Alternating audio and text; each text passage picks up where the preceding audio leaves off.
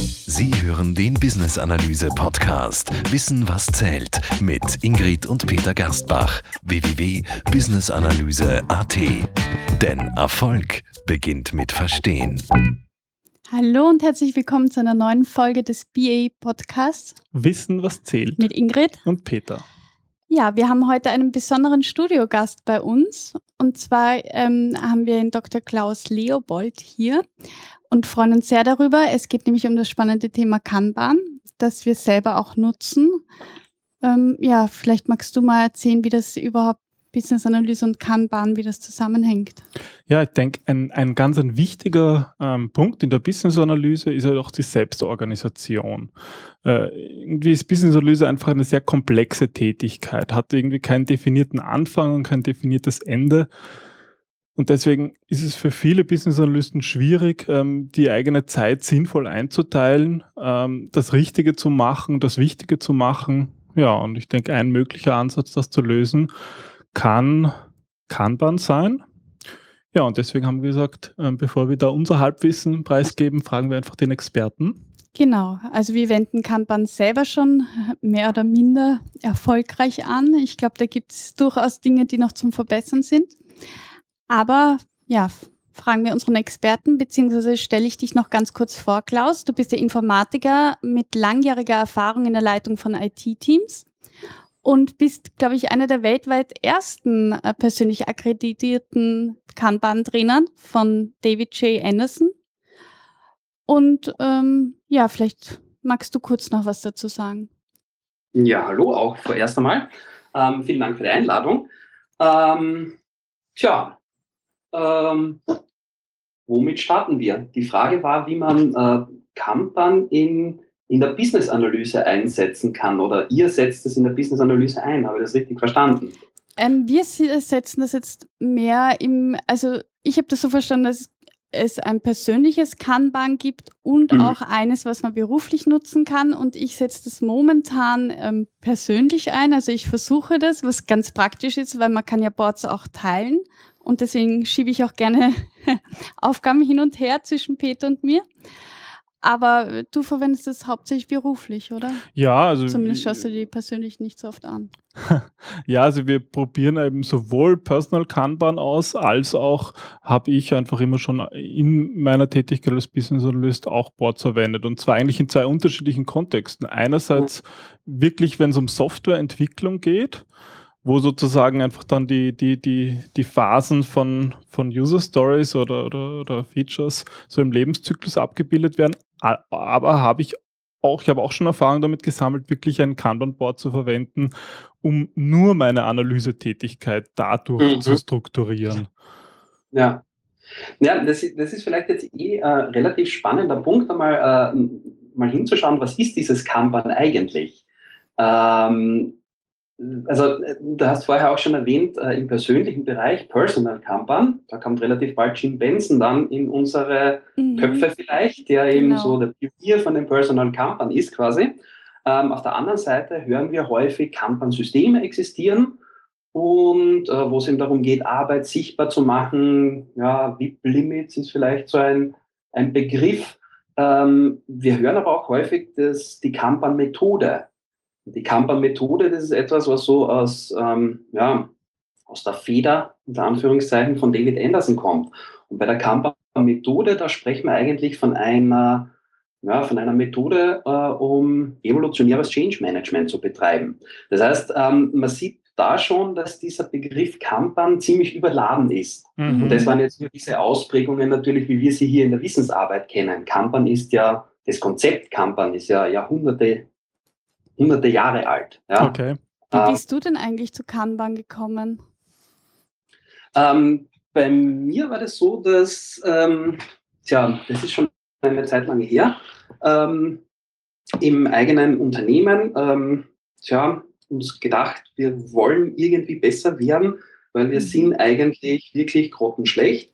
Nämlich das, ähm, also das, das Wort Termintreue, das konnten wir nicht mal buchstabieren. Ui. Und ich bin dann irgendwie so auf die Suche gegangen und habe mir gedacht, ja, so kann es ja jetzt auch nicht sein, ja. Und bin dann über Umwege irgendwie auf dieses Kanban gestoßen und habe mir gedacht, hm, naja, das könnten wir jetzt einmal ausprobieren. Das sieht jetzt nicht so ähm, dramatisch aus, so bei VIP-Limits und Arbeit sichtbar machen und so. Habe das dann wirklich eingeführt und es war dann irgendwie, es war so, so ein magischer Moment dann nach äh, äh, ein paar Wochen eigentlich schon. Mhm. Was wir nämlich gemerkt haben, ist, dass die Leistung massivst anstieg. Aber die Rückmeldung von meinen Mitarbeitern war, wir haben eigentlich weniger Stress. Und ich habe gedacht, wow, das ist eigentlich recht ein guter Trade-off, den kann man durchaus eingehen. Ja? Mhm. Und ähm, ja, ich habe mich dann in dieses Thema näher vertieft und habe auch gemerkt, so wie ich gestartet habe, gestartet bin, was immer grammatikalisch jetzt korrekt ist, ähm, das war nur so die, die Spitze des Eisbergs im Prinzip. Also ähm, ich habe halt irgendwie m, begonnen mit Visualisierung, VIP-Limits und so und wenn man sich da näher beschäftigt, dann merkt man, wow, da ist ja noch viel, viel mehr dahinter. Und vor allem eines, es ist nicht auf eine, auf eine Teamebene beschränkt. Also ich habe im Team begonnen, habe aber relativ mhm. schnell gemerkt, wow, da ist aber noch lange nicht ähm, Schluss. Also das geht noch weiter ähm, ja, auf Unternehmensebene, sprich, äh, wo man wirklich eine Wertschöpfungskette dann mit Kanban ähm, optimiert. Mhm. Ja. Du hast ganz vorhin ähm, so den Begriff Wissensarbeiter verwendet. Das ist ja auch der Kontext, in dem wir uns da als Business Analysten ganz klar befinden. Ähm, und du hast gleichzeitig auch die Historie von Kanban erzählt. Das würde mich jetzt mehr interessieren. Vielleicht kannst du kurz skizzieren, was ist sozusagen die Historie und wie ist dieser, was hat das jetzt eigentlich mit unseren aktuellen Herausforderungen als Wissensarbeiter mhm. zu tun? Ja, also das Konzept kam, also Kanban an und für sich kann man, ist ein japanisches Wort und kann man übersetzen mit Signalkarte, Kanban. Und ähm, das Konzept oder die Idee von Kanban ist eigentlich schon hunderte Jahre alt. Also im Kaiserlichen Garten von Tokio, die hatten vor ein paar hundert Jahren schon ein Kanban-System. Mhm. So hat es so funktioniert, wenn Leute in diesen Garten reingehen wollten, haben sie so einen Holzchip in die Hand bekommen. Und wenn sie wieder rausgegangen sind, haben sie den Holzchip wieder abgegeben. Ja? Eine moderne Eintrittskarte.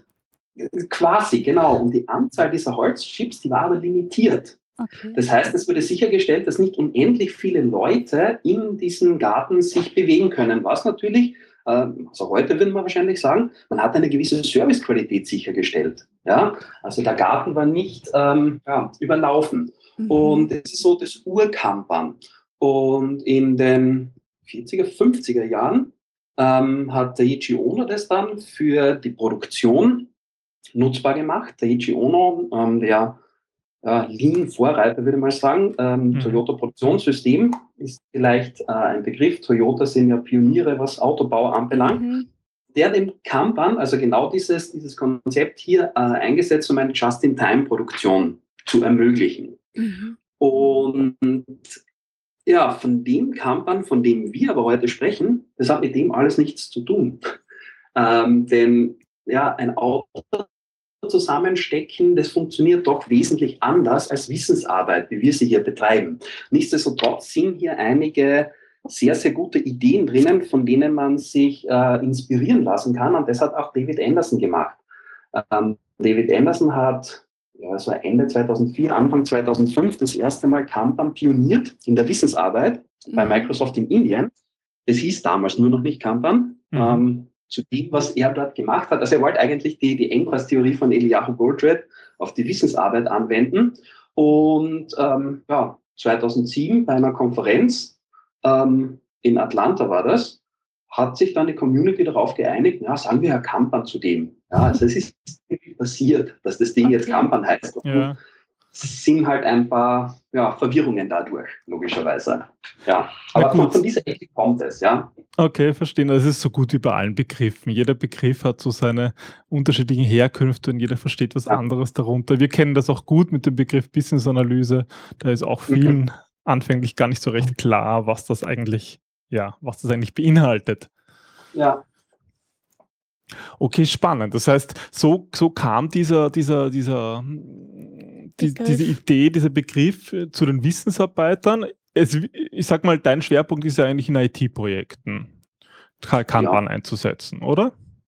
Ähm, ja, eigentlich schon. Also IT-Projekte, es ist, es, Kanban ist eben nicht auf IT beschränkt. Das ist irgendwie das Schöne. Es ist irgendwie alles, was mit Wissensarbeit zusammenhängt. Also ich habe Kanban schon in Werbeagenturen ähm, erfolgreich eingesetzt, in der okay. Automobilbranche Branche, cool. also in der Automobilbranche, wo jetzt auch nicht in der Produktion, aber eben auch nicht im IT-Bereich, sondern in, ähm, tja, da muss auch etwas entwickelt werden, also der Entwicklungsprozess. Mhm. Ja. Mhm. Also in verschiedensten Branchen funktioniert das, aber ja, wie du sagst, also der, der größte Teil, sagen wir mal 90 Prozent, 80, 80 Prozent ist immer richtig, 80 Prozent äh, ist schon im IT-Bereich, ja.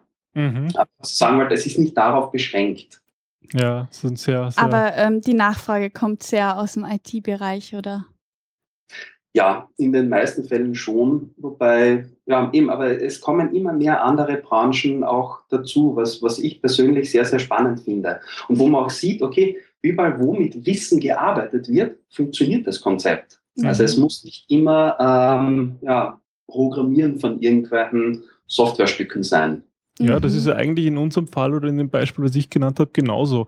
Ich äh, habe das schon recht erfolgreich verwendet in der Business-Analyse, einfach zum Beispiel bei, bei Themen, wenn ich, wenn ich sehr viele, äh, in, also in der, in der Business-Analyse versuche ich ja Anforderungen zu erheben und unterschiedlichste Stakeholder zu befragen und zu schauen, was sie tatsächlich brauchen. Und da habe ich oft das Problem, es gibt eine riesige Palette an Dingen, die ich machen müsste. Mhm. Und ich mhm. weiß gar nicht so recht, was ist das, das, das Wichtige und das Richtige. Und da war mhm. ich halt immer vor, der, vor dieser äh, Herausforderung, okay, mich auf etwas zu konzentrieren, weil ich halt gemerkt habe, wenn ich, wenn ich wenn ich dem einfach nachgebe und wenn einer anruft, das mache und dann kommt eine E-Mail rein und dann mache ich das, dann ist einfach keine, keine sinnvolle Arbeit möglich. Dann lässt man sich zu sehr ablenken. Und da hat mir einfach mhm das geholfen, einen Fokus zu bekommen und mir gewisse Themen anzuschauen. Einfach jetzt rein von der Analysetätigkeit, ohne dass das jetzt irgendwas eigentlich mit IT zu tun hat. Ja, das ja. ist, glaube ich, auch der Vorteil gegenüber To-Do-Listen, oder? Also das habe ich so verstanden, dass ähm, ich glaube, in dem Jim Benson-Buch kommt das schön rüber bei persönlichen Kanban, dass To-Do-Listen, ähm, die priorisieren das gleich, jede Aufgabe. Und bei Kanban ist eben da, da kannst du priorisieren, musst du nicht, aber ähm, der ist auch nicht irgendwie, dass du für jede Aufgabe genauso viel Zeit brauchst wie für die andere. Das finde ich halt toll. Mhm. Was ist für dich so der Unterschied zwischen To-Do und, und Kanban?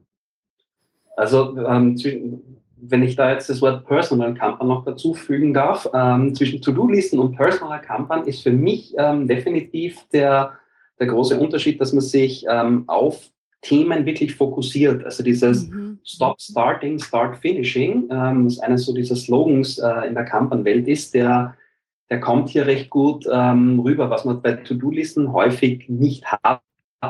Also Stop Starting, Start Finishing bedeutet, man arbeitet ja in Kanban mit WIP-Limits. Also WIP bedeutet Work in Progress. Das heißt, wir sagen, es macht keinen Sinn, an unendlich vielen Sachen gleichzeitig zu arbeiten. Also limitieren, mhm. wir, die, limitieren wir die Anzahl der parallelen Tätigkeiten und das heißt, es kommt irgendwann einmal die Situation, wo wir keine neue Arbeit starten können, bevor wir nicht eine alte Arbeit abgeschlossen haben. Also Stop Starting, Start Finishing.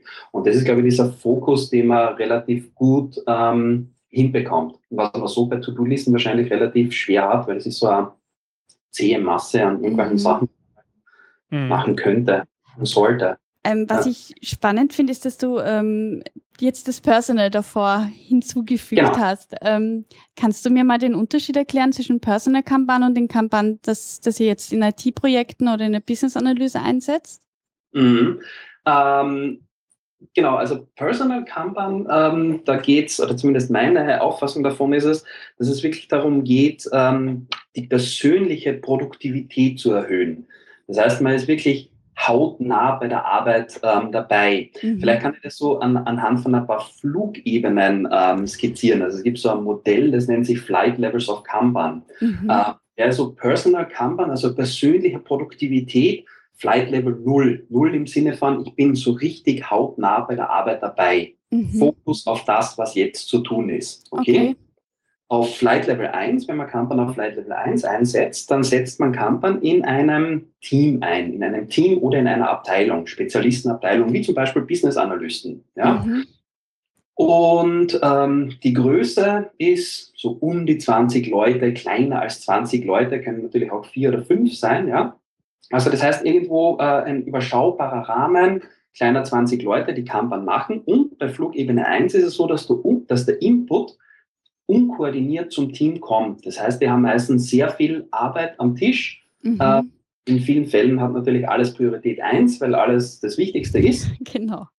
Ähm, kennt man ja recht häufig, ja, wenn der Input nicht koordiniert wird. Und ähm, ja, mit all den Gefahren, die da besteht. Also was wir sehen, wenn jetzt Kanban auf Flight Level 1 oder Flugebene 1 eingesetzt wird, dass diese Produktivität, die Effizienz von diesem Team stark ansteigt. Die Schwierigkeit ist jedoch dadurch, dass der Input nicht koordiniert wird, besteht die Gefahr, dass die sehr effizient an den falschen Sachen arbeiten. Mhm. Mhm.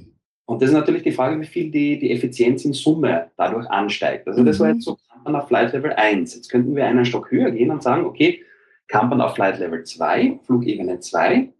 Und da sind wir noch immer auf ähm, Teamebene oder Abteilungsebene unterwegs, mit dem wesentlichen Unterschied, dass der Zufluss, der Input jetzt koordiniert wird. Das heißt, es gibt irgendwo ein Gremium, sehr Mhm. breites Wort, das entscheidet, ähm, welche Sachen als nächstes ähm, gemacht werden müssen. Okay. Das heißt, ähm, hier wird das erste Mal dieses Demand und Capability ein Thema. Äh, im, bei, auf Flight Level 1, also Demand und Capability, Demand, all die Sachen, die wir machen könnten, all die Mhm. Schritte und Capability, die Möglichkeiten, die wir haben. Mhm. Capability, das umzusetzen. Und das ist ja meistens nicht so sehr in Balance. Ähm, die Ideen gehen uns selten aus. Die Fähigkeit, diese Ideen umzusetzen, ist ja, meist geringer als die Ideen, die wir haben. Mhm. Ja? Und ähm, genau darauf wird immer Flugebene 1 überhaupt nicht eingegangen. Auf Flugebene 2 schon, weil sich Mhm. plötzlich Menschen Gedanken machen müssen, in welcher Reihenfolge ähm, das Team jetzt Sachen abarbeiten muss. Und Betonung ist auf in welcher Reihenfolge. Ja? Also es geht nicht, mach das, viel Spaß Mhm. damit, sondern das vor dem, vor dem, vor dem. Und das wird meistens so eine limitierte Input-Queue gestellt. Das heißt, es kommt nicht äh, in einem auf das Team zu, sondern es gibt so einen Bereich, äh, wo wir sagen, okay, hier gibt es Platz für vier neue Arbeiten, streitet euch unter Anführungszeichen um diese Kapazität. Ja? Dann sind wir bei Kanban auf Flugebene 2. Das Mhm. heißt, wir sind noch immer auf Teamebene unterwegs, aber der Input zum Team wird koordiniert. Mhm. Ähm, Flugebene 3 gibt es auch noch, denn die Schwierigkeit von der Flugebene 2 ist es ja, dass ähm, wir hier noch immer auf einer stark lokalen Optimierung unterwegs sind. Lokale Optimierung, wir sprechen von einem Team. Mhm. Ähm, ein Unternehmen besteht in den meisten Fällen aus mehr als einem Team. Ja, das sind meistens viele Teams, viele Abteilungen involviert, um irgendwo einen Wert beim Kunden zu generieren. Ja? Mhm. all diese Abteilungen, all diese Teams, die müssen miteinander tun, sage ich mal, damit ähm, ja, im Endeffekt ein Wert beim Kunden generiert werden kann. Ähm, ich versuche immer so eine Analogie zu bringen von einem Keyboard, also eine Tastatur. Kann man sich vorstellen, eine Tastatur, wenn das mein Unternehmen ist, dann kann ich jetzt sagen, okay, ich bin im Schreibebusiness. Ja? Das heißt, ähm, mein Job ist es, auf dieser Tastatur etwas zu schreiben. Wenn jetzt mein Unternehmen so aufgebaut ist, dass ich ein A-Team habe, ein S-Team habe, ein D-Team habe, ein F-Team habe, sprich ein Team, was genau eine Taste bedient auf dieser Tastatur, ähm, dann ähm, kann man sich vorstellen, wenn ich jetzt das A-Team voll effizient ähm, mache, dass es voll effizient auf die A-Taste hämmern kann, ja, ähm, ist die Frage, wie, wie, wie wirklich schnell oder wie viel schneller der, der Brief im Endeffekt fertig wird. Mhm. Weil es geht eben nicht so sehr darum, dass ich ein High-Performing-Team habe, was wie wahnsinnig auf die Tastatur eindreschen kann, jetzt in dieser Analogie, ja, sondern es geht viel mehr darum, dass, dass die zur richtigen Zeit auf die richtige Taste drücken. Ja. Das ist auch genau dies, ähm, ja, einer meiner Lieblingssystemdenker, sage ich mal, Russell Eckhoff hat da einen relativ schönen Spruch parat, wo er sagt, die Leistung eines Systems ist nicht die Summe der Teile, sondern das Produkt der Interaktionen. Mhm. Und das ist genau das, wo wir bei Kanban auf Flugebene 3 hinwollen. Das heißt, wir zoomen ein Stück raus, weg von der Teamebene und wir haben mehrere Teams, ähm, im Prinzip einen Wertstrom. Das heißt, im Fokus steht der Kunde. Vorn wirft der Kunde etwas ein und hinten bekommt er den Wert generiert. Und wir versuchen den kompletten Wertstrom über alle Teams und Abteilungen hinweg zu optimieren. Kanban auf Flugebene 3. Ja? Mhm. Eine Flugebene hätte ich noch, um das, äh, um das Bild abzurunden. Das wäre dann Kanban auf Flugebene 4. Denn ähm, man kann noch einmal rauszoomen oder einen Stock höher fliegen, sagen wir so. Ähm, denn in den meisten äh, Fällen hat ein Unternehmen auch nicht nur ein Projekt oder einen Kunden. Sprich, es gibt mehrere Ströme, wo Wert generiert wird. Und das ist, wenn man dann Kanban auf Light Level 4 einsetzt, sprich auf Programm- oder auf Portfolioebene. Das heißt, man steuert das, ähm, ja, das Portfolio mit Kanban. Und da spricht man dann wirklich von ja, Business-Entscheidungen, die hier getroffen werden, logischerweise. Weil ich plötzlich an Bord habe, wo all meine Projekte, alle Kunden drauf sind und ich habe Demand Capability und ja, jetzt geht es eben darum, auf welches Projekt ähm, setzen wir wie viele, um im Projektmanagement sprech zu sein, Ressourcen, welche ähm, ja, Features müssen wo realisiert werden. Das heißt, ähm, deswegen war es mir so wichtig, dass ich dieses Personal irgendwo ähm, dazugeben habe. Ja? Mhm. Personal ist ein Teil, mhm. ähm, aber eben Kanban kann ähm, ja, an verschiedensten Orten, wenn man das so sagen kann, oder Teilen im Unternehmen eingesetzt werden. Sozusagen das Betrachtungsobjekt kann unterschiedlich sein. Das kann ich als Person ja. sein, das kann das Team sein, das Unternehmen oder eben, ja. Mhm. Na, das ist spannend, ja. Ich meine, wir haben jetzt viele, ähm, viele Begriffe ja eigentlich schon gehört. Vielleicht sollten wir jetzt mal ähm, uns genauer anschauen, wie kann Bahn, wie das jetzt eigentlich konkret funktioniert. Also die VIP-Limits war schon ein Thema. Mhm. Ähm, genau. Serviceklassen haben wir. Serviceklassen ist auch ein Punkt. Ja, da gibt es viele Begriffe. Also man kann Kanban eigentlich, zumindest das, was David Anderson als Kanban ähm, definiert hat, in vier Prinzipien und sechs Praktiken definieren. Ja? Es gibt vier Prinzipien, die sagen, starte mit dem, also Kanban als evolutionäre Veränderungsmethode, hier jetzt einmal ähm, vorausgesetzt, also nicht mhm. First Kanban. Ja. Prinzipien, starte mit dem, was du jetzt machst. Nummer eins. Nummer zwei, verfolge inkrementelle evolutionäre Veränderung. Nummer drei, respektiere Initialprozesse, Rollenverantwortlichkeiten und Jobtitel. Und Nummer, Nummer vier, fördere Leadership auf allen Ebenen in der Organisation. Mhm. Aufgesagt. Was bedeutet das? Hier wird quasi ähm, definiert, dass Kanban eine, ja, ich sage mal, evolutionäre Veränderungsmethode ist. Schauen wir uns einmal zum Beispiel Prinzip Nummer drei an. Respektiere Initialprozesse, Rollenverantwortlichkeiten und Jobtitel. Hier wird, glaube ich, recht gut klar, dass Kanban kein neuer Softwareentwicklungsprozez ist. Mhm. Respektiere Prozesse, ja. Damit ich einen Prozess respektieren kann, muss einmal ein Prozess irgendwo da sein. Was immer das für ein Prozess ist. Also, ob das jetzt äh, ein RUP ist, ein Wasserfall, ob das PSP, TSP ist, ob das Extreme Programming ist, ob das Scrum ist, mhm. keine Ahnung was da ist, wird respektiert. Mhm. Es gibt auch keine Rollen. Also das heißt, mit dem starten, wo man ist und sich ähm, von dort wegbewegen, in kleinen Schritten kontinuierlich verbessern. Das mhm. sind die mhm. vier Prinzipien von Kanban. Ja? Ähm, und dann gibt es diese sechs Praktiken. Und mit den vier Prinzipien, das ist äh, ziemlicher Pudding. Also was mache ich mit dem? ich respektiere jetzt einen Prozess, super, danke. Aber was tue ich jetzt, wenn ich wirklich Kanban mache? Mhm. Ähm, ja, da gibt es eben diese sechs Praktiken. Erstens, mach Arbeit sichtbar. wichtiger Punkt, ähm, wenn, ja, das ist genau die Schwierigkeit, die wir in der Wissensarbeit haben. Unsere Arbeit ist einfach nicht sichtbar. Oh ja. Mhm. mhm. Genau. Also wenn man durch ein Unternehmen durchgeht, das irgendwelche Autos produziert, Vogelhäuser, was auch immer, und da steht eine Maschine, die brennt, ähm, habe ich relativ schnell ein Problem identifiziert wenn ich durch ähm, ja, ein Unternehmen durchgehe, das mit ähm, ja, Wissen arbeitet, sprich Software entwickelt oder was auch immer, dann sehe ich überall das gleiche Bild. Das ist mhm. irgendwo ein Bildschirm und der Mensch sitzt davor und hämmert auf die Tastatur. Keine Ahnung, geht es dem gut? Oder telefoniert oder sitzt in Meetings. Ganz genau. Also ich sehe einfach nicht, geht es dem gut, geht es dem schlecht, woran mhm ja, warum arbeitet er eigentlich daran und nicht an etwas anderem? Also ich sehe einfach nicht, was da, was, was überhaupt abgeht. Ja? Mhm. Und wenn wir jetzt davon sprechen, dass wir kontinuierlich äh, ja, auch besser werden wollen, dann macht es Sinn, dass wir das Objekt der Verbesserung, sprich unsere Arbeit, einmal sichtbar machen, damit wir nicht blind irgendwelche Verbesserungsfeuerwerke im Unternehmen abfackeln, sondern dass wir sehen, was wir verbessern. Ja? Mhm. Das war die erste Praktik ihr gerätscht eh immer rein, bitte. Gell?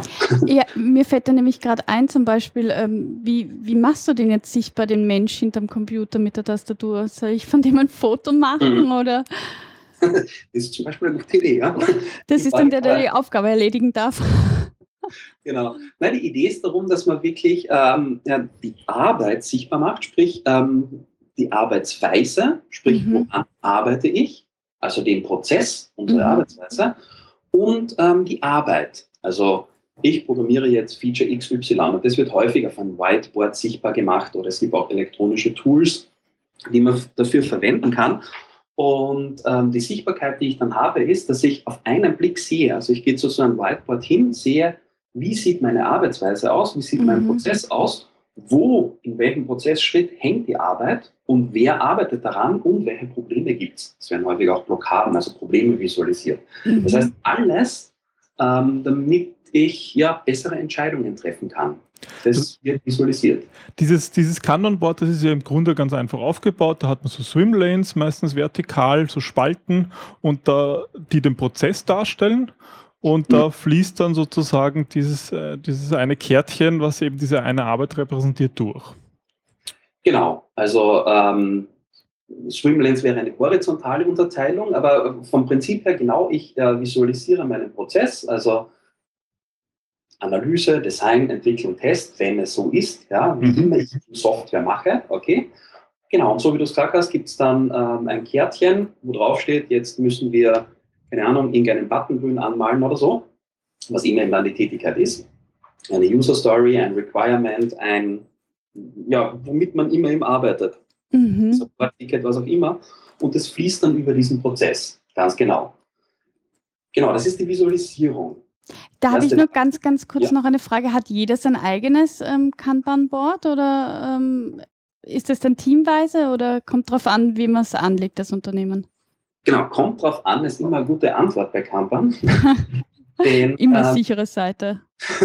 Nein, es ist, eben, es ist eben sehr flexibel. Also wenn wir uns an diese Flight Levels erinnern, ähm, wenn ich jetzt auf Flight Level 3, sprich einen Wertstrom visualisiere, Mhm. da habe ich relativ bald einmal so 100, 200 Leute, ähm, Mhm, die an diesem. Wertstrom arbeiten. Genau. Die haben nicht alle ihr eigenes Board, sondern da gibt Mhm. es ein Board. Und ja, da ist die Arbeit von diesen zehn Teams oder wie viel immer ähm, an diesem Wertstrom beteiligt sind, drauf. Mhm. Es kann natürlich sein, das sind so Multi-Tier-Systeme, dass dann ein Team entscheidet, okay, wir machen intern auf Flight Level 2 auch ein Kanban-System. Dann hat dieses Team auch noch eine Visualisierung. Und was man auch häufig sieht, ist, dass einzelne Mitarbeiter von diesem Team dann Personal Kanban machen. Okay, Also ähm, ja, das greift alles das so vernetzt sich dann. Auf Mhm. allen Ganz Ebenen. Mhm. ganz genau, ja. Aber es ist ja nicht irgendwie Pflicht, äh, irgendwie etwas zu machen. Also in Kanban ist ja wenig Pflicht. Mhm. Gibt es ja nur wenig Regeln, wenn überhaupt. Genau. Zwei, genau. glaube ich, oder? Ja, also Sechs. die, Sechs. Sechs und vier, oder wie war das? genau. Nee, aber Es sind das ja wirkliche sechs Regeln? Okay. Wir waren jetzt mal beim ersten, glaube ich. Das erste ist es so Genau, ein das sichtbar der machen. Also wir werden dann Ja. auch in unsere Shownotes da Beispiele rein, reinstellen, wie so ein Kanban-Board aussehen kann. Da hast du sicher auch nette Beispiele von Ja. Boards und Wie ja. es Genau. aussehen sollte, können wir ja, Ja. unseres, wie es nicht aussehen sollte, draufgeben. Nein, ist nicht so schlimm, glaube ich. Genau. Ähm, ja, wir waren bei den Praktiken, ja. Ähm, das heißt, äh, erste Praktik haben wir jetzt kurz besprochen, macht Arbeit sichtbar. Zweite Mhm. Praktik haben wir auch schon kurz ähm, angedeutet, äh, limitiere den WIP. WIP bedeutet Work in Progress. Das heißt, die Anzahl der parallelen Tätigkeiten. Ähm, genau, wie davor schon gesagt, ähm, was man will, ist, dass man nicht an unendlich vielen Sachen parallel arbeitet, weil man eben sagt, okay, ähm, wenn ich, äh, wenn, ich, wenn ich zehn Sachen habe, an denen ich gleichzeitig arbeite und alle sind zu 10% fertig, dann habe ich meistens überhaupt keinen Wert beim Kunden generiert. Wenn Mhm. ich jedoch eine Arbeit habe, die zu 100% fertig ist, dann kann ich einen Wert beim Kunden generieren. Mhm. Das ist genau dieser Stop Starting, Start Finishing Gedanke dahinter. Also äh, nicht unendlich viel Arbeit beginnen und Arbeiten starten sind wir relativ gut. Mhm.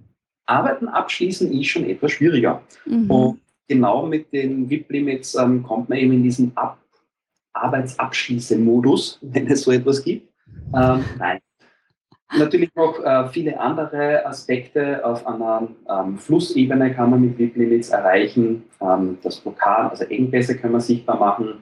Ähm, das System sagt uns, dass es gut wäre, jetzt Verbesserungen durchzuführen und so weiter und so fort. Aber ich glaube, ähm, Stop Starting, Start Finishing so als Einführung ähm, ist einmal recht gut zum Thema VIP-Limits. Mhm. Ja.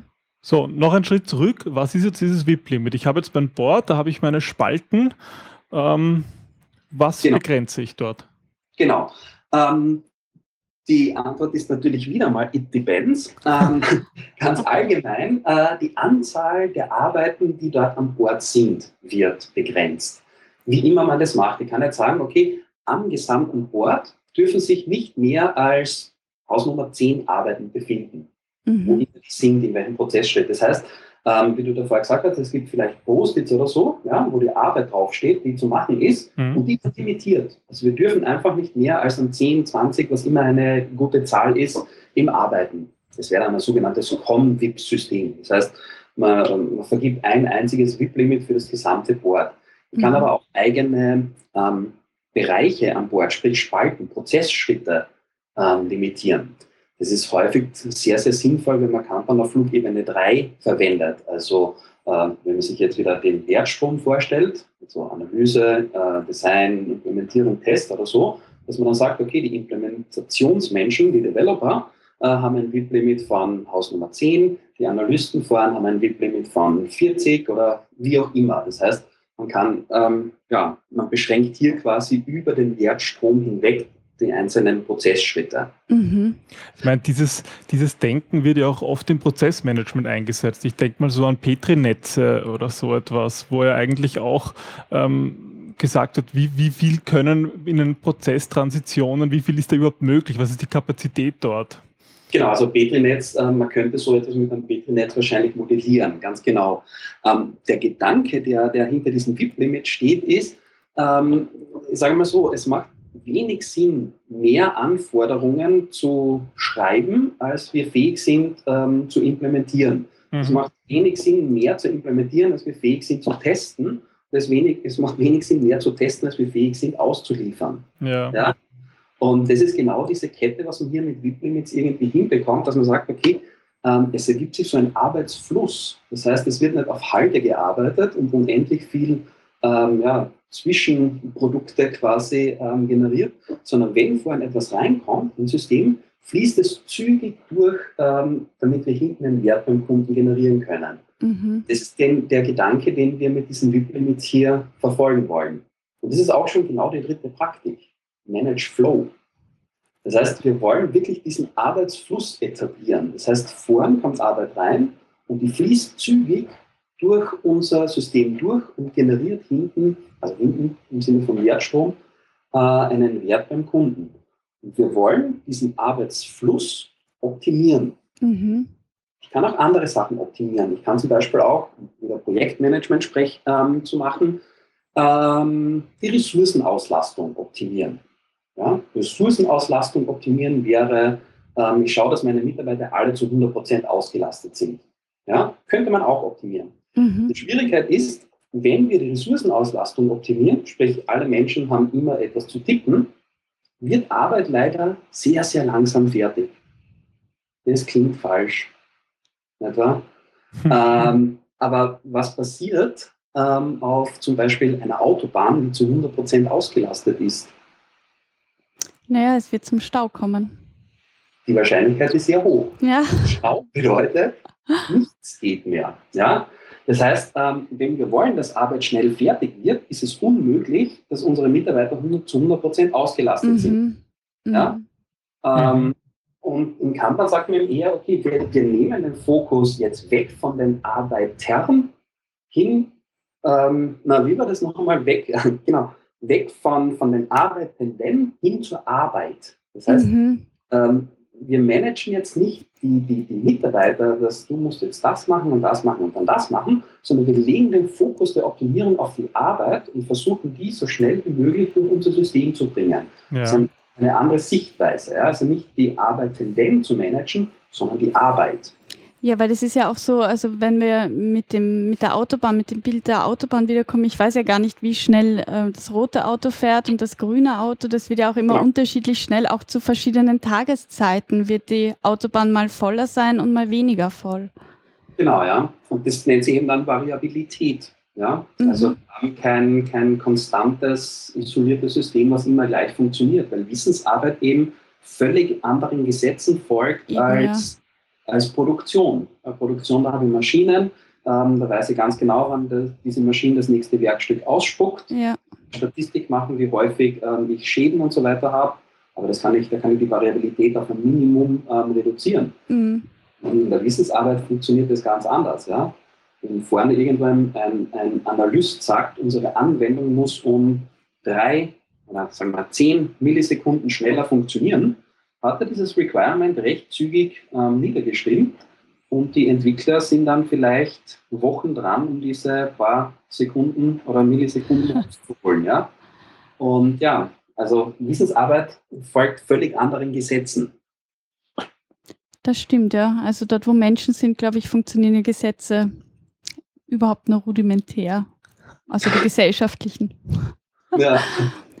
Aber ja. Genau, also das wäre jetzt so die, die, die, dritte, die dritte Praktik. Mhm. Also Nummer eins, Arbeit sichtbar machen, zwei, äh, den WIP limitieren und drei, Manage Flow, sprich den Fokus auf die Arbeit zu legen und nicht auf die Arbeit Mhm. entdecken. Mhm. Ja? Die vierte Praktik ist, mach Prozessregeln explizit. Mhm. Wir haben vorher schon gehört, dass Kanban ja kein Entwicklungsprozess ist. Äh, Kanban benötigt einen Prozess, damit es funktioniert. Und diese Regel sagt jetzt, dass man genau diesen Prozess, wie immer der funktioniert, explizit macht. Sprich, man schreibt irgendwie die Kernpunkte von denen zusammen, hängt es irgendwo auf. Und jetzt kommt's. Ich halte mich penibel an meinen Prozess. Mhm. Aber die absolut erste Prozessregel muss lauten, wenn eine Prozessregel nicht mehr sinnvoll ist, sofort ändern. Mhm. Wenn ich den Prozess nicht mehr ändere, dann bin ich natürlich äh, Lichtjahre entfernt von einer Verbesserung. Ja? Wenn das macht, was ich immer mache, ist die Wahrscheinlichkeit verdammt hoch, dass das rauskommt, was immer rauskommt. Das heißt, ich muss einen Prozess ändern, damit ich ihn verbessern kann. Mhm. Ähm, ich, es ist aber auch essentiell, dass ich mich an meinen Prozess halte. Warum das?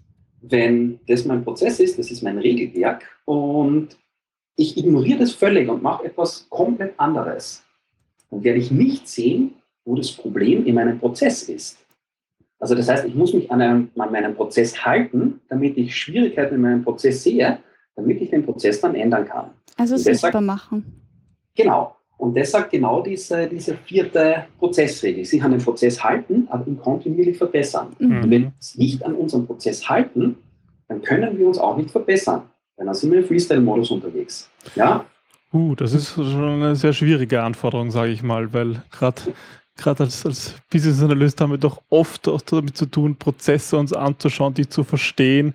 Und ich sag mal, in den allermeisten Fällen, gerade bei den größeren Unternehmen, gibt es wunderschöne Prozessdarstellungen, nur leider stimmen sie einfach nicht, wenn man sich anschaut, was die Leute tatsächlich machen. Mhm. Ganz genau. Also, ähm, was, also Prozess ist überhaupt ein ziemlich stark, ähm, ja, häufig negativ belegtes Wort. Ja? Ja. Das ist genau dem Grund. Also es gibt irgendwelche Prozessingenieure häufig, die sich einen super genialen Prozess ausdenken, wie wohl Arbeit funktionieren könnte und dann zu Mhm. Seiten gehen und sagen, da, das ist euer Prozess, haltet euch daran, viel Spaß damit. Ja? Ähm, das funktioniert nicht. Das kann nicht funktionieren. Vor allem werden diese Prozesse auch häufig, oder zumindest ist die Annahme, was, was ich häufig ähm, bemerke, dass die Prozesse deswegen etabliert werden, um eine Qualität zu sichern. Mhm. Äh, und man darf diesen Prozess nicht ändern, man muss sich strikt an diesen Prozess halten. Jetzt gibt es aber leider unendlich viele Untersuchungen, dass wenn wir, also wenn, wenn ein Prozess kontinuierlich gleich bleibt, dann bleibt er eben nicht gleich, sondern er korrigiert. Mhm. Das heißt, wir werden kontinuierlich schlechter. Und da setzt dem Kampern jetzt genau den, ja, den Gegenschritt, dass er sagt, okay, bevor wir kontinuierlich schlechter werden, werden wir doch lieber kontinuierlich besser und verbessern unseren Prozess kontinuierlich. Ja? Mhm. Aber eben das, das Einzementieren und dass Prozesse irgendwie ähm, verordnet werden, das funktioniert leider nicht. Mhm. Das ist aber, glaube ich, genau das, was ich vorher mit zwei Regeln gemeint habe, dass das eigentlich die einzigen wirklichen Regeln sind. Also schau, dass du dein VIP-Limit ähm, möglichst gering, aber auch machbar hältst. Also ähm, fixiere eine Zahl und ähm, halte die ein, aber wenn sie nicht funktioniert, ändere sie sofort. Also das war das, was ich ähm, aus der Literatur mitgenommen habe. Ja, An, an den zwei wirklichen Fixpunkten, wo nichts vorbeiführt. Ja, also ich würde ich würd nicht mal VIP-Limits als, als Fixpunkt sehen, aber ähm, genau diese Mentalität, genau mhm. dieser Mindset, den du jetzt ähm, ähm, skizziert hast, der gefällt mir sehr, sehr gut. Schau einfach, was abgeht, ja, und wenn irgendwas nicht passt, ändere es. Mhm. Sei es jetzt das VIP-Limit, sei es die Visualisierung, sei es eine Prozessregel, was immer es ist. Mhm. Ja? Und damit wir aber genau diese Entscheidungen treffen können, was wir ändern, macht Sinn, dass wir mal sehen, was überhaupt losgeht. Ne? Mhm. Ersten Praktik sehen.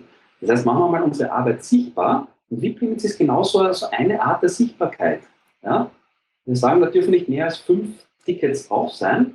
Und wenn wir sehen, das ist aber kompletter Käse, wir brauchen sieben, dann wären wir sowas von dämlich, wenn wir fünf behalten würden. Mhm. Ja, vor allem, also das, was mir am besten gefällt, ist, dass bei der Business-Analyse erleben wir halt auch oft, dass Unsichtbares sichtbar machen so viel bewirkt. Also irgendwie, wir machen so viel unbewusst, was uns ja gar nicht, gar nicht klar immer ist und das dann auch niederzuschreiben als eigenen Schritt und zu sehen, okay, dafür brauche ich aber eigentlich ja auch Zeit, die ich sonst mhm. vielleicht gar nicht einrechne.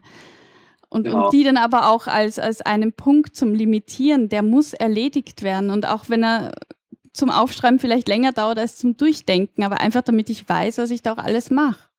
Ja, genau. Also das ist so dieses, dieses Hintergrundrauschen, dieses White Noise, das einfach mhm. permanent da ist. All die Sachen, was man auch so im, im, im Kontext immer sieht, kannst du mal schnell das machen, dauert eh nur eine halbe Stunde. Ja, genau, ja. Dann mach mal schnell. Die Viertelstunde, habe ich auch noch. Na, und wenn wir ja, ganz viele von diesen halben Stunden am Tag haben, geht der Tag auch recht schnell vorbei. Mhm. So ist es. Absolut. Und wir ja. wissen dann nicht, wohin unsere Zeit gekommen ist. Das finde ich ja auch schön beim Kanban, dass man das sieht am Schluss, wow, das habe ich alles geschafft. Ja, ganz genau. Das ist auch so, ein, so ein ja, Erfolgserlebnis. Mhm. Ja, das, das ist schon echt immer äh, ein wesentlicher Punkt, auch vor allem auf Teamebene sieht man das häufig, dass, dass sich Leute auch wirklich etwas einfallen lassen, um dieses Hintergrundrauschen, also wirklich kreative Lösungen, mhm. um dieses Hintergrundrauschen sichtbar zu machen. Weil häufig ist es so, wie du vorher gesagt hast, okay, ähm, dauert das Aufschreiben von dieser Tätigkeit länger als das Durchführen dieser Tätigkeit. Und manche Unternehmen sagen dann, okay, wir schreiben es nicht auf, wir machen es auf eine andere Art und Weise sichtbar. Mhm verwenden dann zum Beispiel solche ähm, Lesezeichen, die man so in Bücher reingeben können. Kennst du die? Mhm. Ja, ja, diese, diese Mini-Post-its. Ja, ganz genau. Und die weisen so ein Post-it, so ein Mini-Post-it, so eine Zeiteinheit zu von Hausnummer 30 Minuten oder so. Ah, cool. Ja? Okay. Und wenn jetzt so 30 Minuten angefallen sind, machen die Teammitglieder dann einfach so äh, einen Sticker ähm, auf dem Monitor drauf. Ah, das ja? ist aber nett. Mhm. Und da kann man natürlich, wenn dann der Monitor zu einem diktiert, sehen, was hier los ist. Auch ganz eine kreative Lösung, die ich in Stuttgart und in Hamburg gesehen habe, mhm. äh, ist, die haben eine Murmelbahn verwendet auf Teamebene. Okay. Murmelbahn? Also ja, ja. Glaskugeln. Ähm, wir haben so eine Bahn gebaut, ja. Aha. Und eine Murmel entspricht jetzt genauso 30 Minuten White Noise. Mhm. Und die gesamte Abteilung ähm, verwendet diese Murmelbahn dafür, um das White Noise sichtbar zu machen. Und zwar, wenn jetzt wieder so 30 Minuten anfallen, legen die eine Murmel auf diese Bahn drauf, die fährt dann da irgendwie im Kreis und die Murmelbahn, die parkt sich direkt vorm Board ein. Ja? Cool. Am Ende des Tages geht dann quasi eine Person durch, zählt die ganzen Murmeln ab und man kann jetzt quantifizieren, wie viel White Noise in dieser Abteilung angefallen ist. Und das wird dann auch getrackt. Also die mhm. haben Metrik, wo Sie sagen, okay, ähm, das ist der White Noise ähm, oder das Hintergrundrauschen quasi, das angefallen ist. Und der Punkt ist ja der, White Noise ist ja, das ist ja nichts Böses, das mhm. Hintergrundrauschen in Fällen. Da werden ja Sachen gemacht, die, ähm, ja, die einen hohen Wert generieren in den meisten Fällen. Mhm. Nur je mehr ich von dem habe, desto weniger werde ich natürlich von den Sachen durchbringen, die ich sonst noch so am Teller habe oder an Bord haben. Eine geniale mhm. Idee. Und die Idee ist jetzt einfach, dass man durch dieses, also wenn ich das quantifiziert habe, kann ich das in meine Planung mit einfließen lassen. Also ich muss mhm. nicht das mhm. White Noise eliminieren, aber wenn ich weiß, äh, mein White Noise Anteil ist 60 bis 70 Prozent, was wir häufig bei Business Analysten zum Beispiel sehen, aber mhm. auch ähm, im Support-Bereich, ja, mhm. ähm, dann weiß ich einfach, dass die Terminzusagen, die ich mache zu geplanten Arbeiten, ja, dass ich diese 60, 70 Prozent White Noise, wenn ich weiß, wie viel es ist, einfach mit einplanen muss. Ansonsten ist es ja Science Fiction. muss ich sagen. Mhm. Mit einplanen würde heißen, sozusagen in den Prozess mit aufnehmen und in das Board mit aufnehmen. Genau, ich würde es an Bord dann irgendwie sichtbar machen und ich würde Kapazität dafür reservieren. Ich kann Mhm. zum Beispiel mit dem VIP dann etwas zurückgehen oder wie immer meine, meine Maßnahmen dann sind. Aber ich weiß, mein Anteil an, an White Noise ist Hausnummer 50 Prozent. Mhm. Mhm. Das heißt, 50 Prozent meiner Zeit verbringe ich nicht mit dem, was eigentlich an Bord sichtbar ist, sondern mit etwas anderem. mhm. Wissen. ja, allein das, das ist ein hoher Wertgewinn zu wissen, was ich eigentlich da mache oder, oder was da nebenbei auch alles läuft. Ja, Also ohne das auch benennen zu müssen. Das war Genau. jetzt ähm, Punkt 4, die Genau, also wir schweifen immer ein bisschen ab, aber das ist ja auch gut so. Prozessregeln explizit war das. Ja? Also wo wir sagen, okay, halten wir uns an den Prozess, aber äh, ändern wir ihn kontinuierlich, weil sonst können wir uns Mhm. nichts verbessern. Ja? Dann haben wir noch die fünfte Praktik, die sagt, implementiere Feedback-Mechanismen, ähm, und zwar überall im Unternehmen. Ähm, was sind Feedback-Mechanismen? Das Wort ähm, Verbesserung haben wir jetzt schon ein paar Mal gehört. Ja? Und damit ich eine gezielte Verbesserung machen kann, brauche ich Feedback von meinem System, wie es derzeit funktioniert. Feedback im Sinne von Rückmeldung. Ja? Mhm. Äh, klassischer Feedback-Mechanismus ist, wenn Leute miteinander sprechen. Kommunikation ist überhaupt eine der genialsten Erfindungen der Menschheit. Es funktioniert echt gut. Ja? Ist eine Art von Feedback. Eine andere Art von Feedback ist zum Beispiel, dass ich Messungen etabliere. Messungen, ähm, ja, wie wir sagen, nehmen wir an, mein Ziel ist es, also ich mache eine Kanban aus dem Grund, damit ich Kanban mache oder weil es gerade sexy und modern ist, und ich will ja etwas verbessern damit. Und wenn mein derzeitiges Anliegen ist, vor allem Durchlaufzeit zu senken, sprich schneller zu werden, macht es wahrscheinlich Sinn, dass ich die Durchlaufzeit messe. Weil dann bekomme ich ein Feedback, ob diese Verbesserungen, die ich durchführe, auch wirklich den Effekt haben, den ich, den ich haben will. Ja? Weil wenn ich jetzt mein System ändere, WIP-Limits einführe und so weiter und so fort, und meine Durchlaufzeit wird aber höher, ja, dann habe ich das Feedback bekommen, dass ich vielleicht an den falschen Stellschrauben ähm, gedreht habe. Ja? Mhm. Deshalb quasi ähm, die fün- fünfte Praktik, dass wenn wir uns wirklich verbessern wollen und wenn wir wirklich lernen wollen, brauchen wir diese Feedback-Mechanismen, damit wir sehen, fahren wir überhaupt in die richtige Richtung. Einfach nur Bewegung ist ja auch nicht das Richtige. Ja? Wo, wobei ich finde das immer schwierig, generell, wenn es in Richtung KPIs geht, ob die überhaupt das messen, was man eigentlich erreichen will. Also ich finde, ich bin ein absoluter Fan davon und, und es gibt ja diesen Spruch auch, man kann nur das verbessern, was man messen kann. Aber äh, ich habe halt selten noch irgendwelche KPIs erlebt, wo ich jetzt sage, die sind es wirklich. Mhm. Die werden dann Ja. oft missbraucht oder dann erreicht man, gerade wenn es äh, jetzt im. Ja, es werden dann ähm, oft, oft Praktiken entwickelt, um diese KPIs zu erreichen, die aber in Wahrheit Mhm. dem Unternehmen schaden. Mhm. Und Genau. Also das ist, das ist ein, ein Klassiker und äh, ich weiß nicht, wie häufig man ähm, auch wirklich sinnfreie ähm, Messungen sieht, also Messungen, aus denen ich nichts lernen kann, in Time, im Budget zum Beispiel. Ich weiß nicht, wie, wie wertvoll das wirklich ist. Ja? Mhm. Mhm. Ähm, und genau das, was du, was, was du erwähnt hast, das sehe ich auch ganz, ganz häufig, dass einfach, es sind Messungen da und mein Ziel ist es jetzt, diese Messung zu erreichen, vor allem wenn es noch an einen Bonus gekoppelt wird. Genau. ja, das ist super, ja. Das ist der Klassiker schlechthin. Also, keine Ahnung, äh, der Kunde sagt, ähm, wir sind mit der Qualität nicht äh, zufrieden, wir müssen bessere Qualität liefern, sprich, die Anzahl der Fehler im Produktivsystem muss nach unten gehen. Also eine Metrik, Anfang der Anzahl der Fehler im Produktivsystem. Und wenn die Leute nicht verstehen, also im Prinzip, oder wenn sie es nicht verstehen wollen, und mein Bonus vielleicht daran gekoppelt ist, dann werde ich sehr kreativ, dass Mhm. diese Messung auch wirklich genau das, äh, ja, diese Aussage ähm, zeigt, die ich sehen will, nämlich dass die Anzahl der Fehler retour geht, ohne dass die Qualität erhöht wird. Mhm. zwar- Mhm. Dann vielleicht solche Sachen wie, wir streiten einmal mit dem Business-Analysten, ist das jetzt eigentlich ein Fehler oder habt ihr da irgendwie überhaupt den Kunden ganz falsch verstanden? Das ist ja euer Problem, ja? Fingerpointing, ja? Seid schuld, ist, ist, ist gar kein, ist eigentlich kein Fehler, ist ein Feature, ja? Mhm. Ähm, oder Fehler werden auch häufig, das habe ich ein paar Mal schon gesehen, unter effizienzsteigende Maßnahmen ähm, verkauft. Das heißt, es wird ein Fehler gefunden, ähm, man wertet das aber nicht als Fehler, sondern sagt, na, wenn wir das umsetzen würden, dann könnten wir die Effizienz steigern. Vor allem so im Bereich, ähm, wo es um Hardware-Steuerungen geht, ist dieser Klassiker. Ja? Mhm. Ähm, das heißt, die Leute erreichen diese Metrik dann. Aber wenn man den Kunden fragt, der hat noch immer das gleiche Erlebnis wie davor. Genau, Mhm. ja. Und ähm, ja, da geht es dann wieder darum, dass man die Leute quasi im Boot hat und dass die Leute verstehen, warum wir das machen.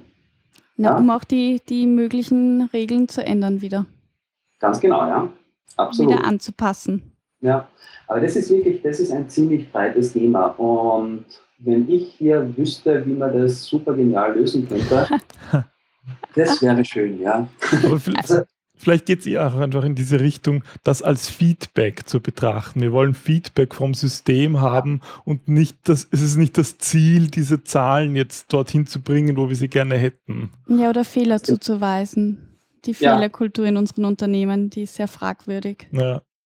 Genau, also das ist, das ist eben genau der Punkt, ähm, wie man es dann also wie wir das eigentlich in Kanban verstehen. Also es gibt so ein, ein, ein geniales Zitat, also ich weiß nicht von wem es ist, ich sage das immer, aber ich glaube nicht, dass ich so genial bin und auf das auch bin. Uh, you cannot learn without measurements, but you can certainly measure without learning. Das heißt, Mhm. man kann nicht lernen, ohne zu messen. Ja? Aber ich kann definitiv irgendwelche Messungen machen, die mir überhaupt nichts helfen in meiner täglichen Arbeit.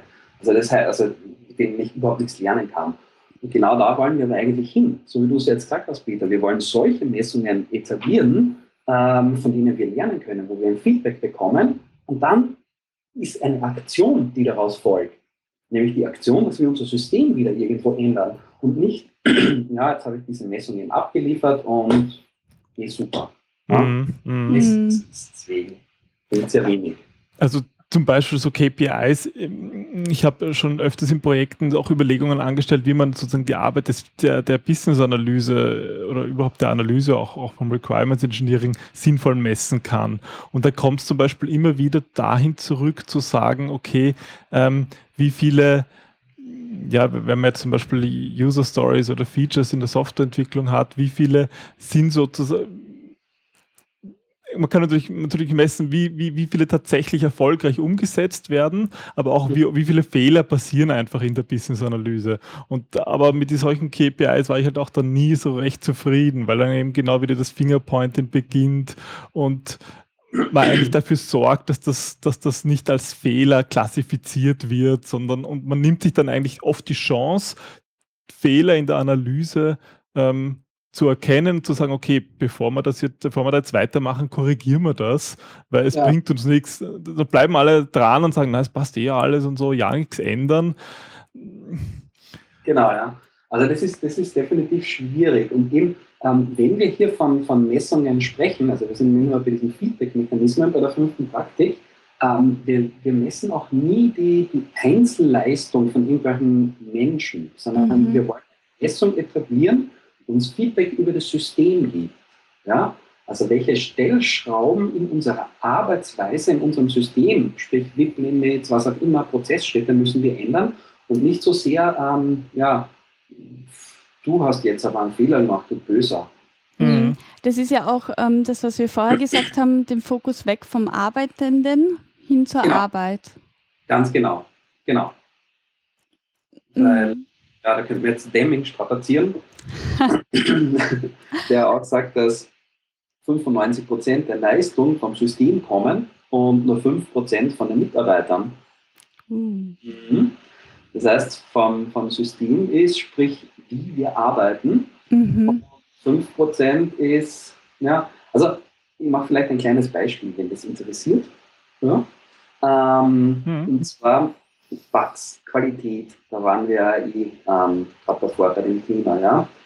Ähm, was ich häufig sehe, wie mit, mit Fehlern oder mit Bugs in der, in der Softwareentwicklung umgegangen wird, ist so, wir haben einen Fehler hier und dann gehen wir das zu den Entwicklern und sagen, schau, da ist ein Fehler, bitte ausbessern. Und da ist der nächste Fehler, oh, schau, ausbessern. Ah, da ist wieder ein Fehler, na, bitte Bug beheben. Ja? Das heißt, wir sind immer in dieser Mentalität, Bug finden, Bug beheben, Bug finden, Bug Mhm. Keiner fragt sich, wie müssen wir eigentlich unser System ändern, damit dieser Bug nicht mehr auftritt. Mhm. Ja? Also Ursachenforschung. Genau, Ursachenforschung. Ähm, ich, also das heißt, was, was da jetzt viele ähm, Unternehmen machen, die Kanban im Einsatz haben, dass sie diese Bug-Tickets quasi nicht einfach nur dem, dem Developer geben und sagen, viel Spaß damit, ausbessern, sondern dass die sich sammeln. Ja? Also wenn, wenn ihr jetzt so ein Kanban-Board habt, dann wird dieser Bug entweder als Blockade oder wie auch immer am Board sichtbar, dann nehme ich den Sticker runter und klebe den irgendwo, irgendwo, irgendwo auf die Seite, ähm, vor, ähm, heißt das? Ähm, wo man draufschreiben kann, Flipchart. auf so ein Flipchart, okay? Und das mache ich mit allen Bugs, die so auftreten. Mhm. Und dann clustere ich sie nach, ähm, ja, was die so gemeinsam haben. Ja? Mhm. Stehen quasi so Fehlerklassen. Mhm. Und dann kann ich die Frage stellen, wenn ich jetzt so eine Fehlerklasse habe, keine Ahnung, ähm, das, was vorn äh, spezifiziert wurde, ist nicht das, was hinten rauskommt. Das könnte eine Fehlerklasse sein. Ja? Dann könnte ich mir jetzt die Frage stellen, also Marvin, was muss ich machen, damit dieses Ding, also damit, damit, damit dieser Fehler, also damit, damit das Richtige hinten rauskommt. Ja? Mhm. Und jetzt kann er natürlich zu den Programmierern und sagen, er muss halt besser lesen und schöner programmieren und den Fehler nicht machen. Ja, das wäre diese persönliche Ebene. Oder ich sage, ich ändere meinen Prozess. Es gibt sehr, sehr viele Sachen, die das ähm, adressieren. Die können zum Beispiel sowas wie Specification by Example machen, Behavior-Driven Development, Acceptance-Driven Development, was auch immer. Das heißt, das sind systemische Änderungen, wo dieser Fehler dann wahrscheinlich nicht mehr auftritt. Mhm. Mhm. Und dadurch kann ich natürlich viel, viel mehr Leistung rausholen, als zu einem Programmierer zu gehen und zu sagen, er muss halt schöner programmieren. Ja? Oder den noch auf einen Java-Kurs schicken und ihm so einen Kampfprogrammierer mhm. Da hat relativ wenig Performance raus. Aber eben mit gezielten Änderungen im System, in der Arbeitsweise, kann ich viel mehr rausholen. Es ist halt auch ein langfristiges System, Kanban. Ne? Also man darf da nicht kurzfristig denken. Genau, also ähm, ich, sag, ich glaube mal, wenn man Unternehmen kurzfristig denkt, hat man früher oder später eher ein Problem. Ja, ja. meistens früher als später, ja. genau, ja. Aber es ist definitiv der Punkt. Also es geht wirklich darum, kontinuierlich ähm, ja, Verbesserungspotenzial sichtbar zu machen und die Verbesserung durchzuführen. Und das hört nie auf. Und das und auch anzupassen das immer wieder, ne? Ganz genau, ja. Wenn wir glauben, dass wir jemals fertig sind, unser Kanban-System zu ändern, dann haben wir das Ding falsch verstanden. Ja, es ist wie ein Lernprozess, oder? Mit Lernen hören wir ja auch nicht auf, sondern es ist jeden so. Tag nicht, Gott sei Dank, nicht neu vom Start weg, aber einfach ein Aufbauen. Absolut, ganz genau, ja. Mhm. Wie mm, würdest du da empfehlen, eigentlich an bestimmten Zeitpunkten dieses Feedback einfließen zu lassen? Also zum Beispiel kontinuierliche Retrospektiven über die Arbeit oder eigentlich so, wenn es passiert? Mhm. Ähm, Kommt drauf an. Ja, genau. ähm, eine, eine gute Praktik oder wie, wie wir es häufig äh, empfehlen ist, ähm, womit wir auch gute Erfahrungen haben, ist, dass man am Anfang wie auf diese Retrospektiven setzt und in relativ kurzen Intervallen, wenn man mit Kanban beginnt, wöchentlich oder so, ähm, gezielte Retrospektiven macht, diese gezielten Verbesserungsmeetings. Ja? Mhm. Ähm, und dann kann man den Intervall natürlich etwas strecken und sagen, okay, jetzt machen wir das nur noch zweiwöchentlich, vielleicht auch nur noch monatlich. Ähm, wenn wir jetzt wirklich kontinuierliche Verbesserung leben, dann ist es ja eigentlich so, dass wir diese Retrospektive nicht brauchen würden. Mhm. Was ist eine Retrospektive? Eine Retrospektive ist eigentlich, ähm, ja, wir pfeifen den Arbeitsalltag ab, hören auf, operativ zu arbeiten, setzen uns ein, zwei Stunden irgendwo hin, denken nach, was wir besser machen können und dann gehen wir wieder arbeiten. Mhm. Wenn wir von kontinuierlicher Verbesserung sprechen, dann ist ja eigentlich die Verbesserung aber integraler Bestandteil mhm. der, der, Arbeit. Ja? Also ich muss nicht die Arbeit miterleben, sondern das, das gehört dazu. Ähm, das braucht aber ein bisschen, bis man da hinkommt. Was wir sehen, was eine gute Praktik ist, wenn diese Retrospektiven häufig gemacht wurden, ähm, dass man dann in einem Daily Standard Meeting, also man trifft sich häufig ähm, ja, einmal pro Tag vor dem Board und bespricht so die Situation, Strategie des Tages festlegen, ja. Und bei diesem Strategie-Meeting, sage ich mal, das zehn Minuten dauert und nicht mehr, äh, werden jetzt Verbesserungsschritte sichtbar. Mhm. Und dann identifiziert man in diesem Meeting ein, zwei, drei Personen, die das sofort umsetzen können und die setzen das nach dem Meeting sofort um. Das heißt, da braucht man dann die Retrospektive nicht mehr. Aber das braucht ein bisschen Übung, bis man, bis man dorthin kommt. Aber dann ist man natürlich sehr, sehr ähm, kurzschleifig unterwegs, was Verbesserungen anbelangt. Ja? Das bringt mich aber eigentlich auch gerade wieder zur, zur ersten ähm, Praktik, ähm, nämlich auch den sichtbar machen. Wohin gibt man am besten das Kanban-Board, dass das jeder mhm. sieht? Also wenn wir sagen ähm, Daily Stand-ups, ähm, ist es gut, wenn wir das in, in der Kaffeeküche jetzt hinhängen oder also gerade bei, wenn man es bei der ähm, Flugebene 3 einsetzt, das, mhm. wie macht man das sichtbar? Ja, ja im Idealfall irgendwo, also im Idealfall irgendwo, wo sehr viel Verkehr ist, sprich, wo viele Leute ähm, vorbeigehen, wo viele mhm. Leute sehen, wo man aber trotzdem nicht viele Leute stört. Mhm. Ja, die Kaffeeküche vielleicht, ja. WC wäre noch ein sehr kreativer Ort vielleicht, wo auch viele hin müssen, mhm. aber es ist häufig schwierig, ähm, genau diesen Ort zu finden. Aber eben, ähm, wichtig ist, ähm, es, es, soll ein frequentierter Ort sein. Okay. Äh, weil, äh, also man sieht häufig so, so, so, ja, es ereignen sich schöne, schöne, schöne Dinge, wenn das wirklich voll transparent für alle ist. Wenn da sehr viele Blockaden zum Beispiel drauf sind und man geht an diesem Board vorbei und es leuchtet nur so rot entgegen, hier Problem, da Problem, mhm. hier da Problem.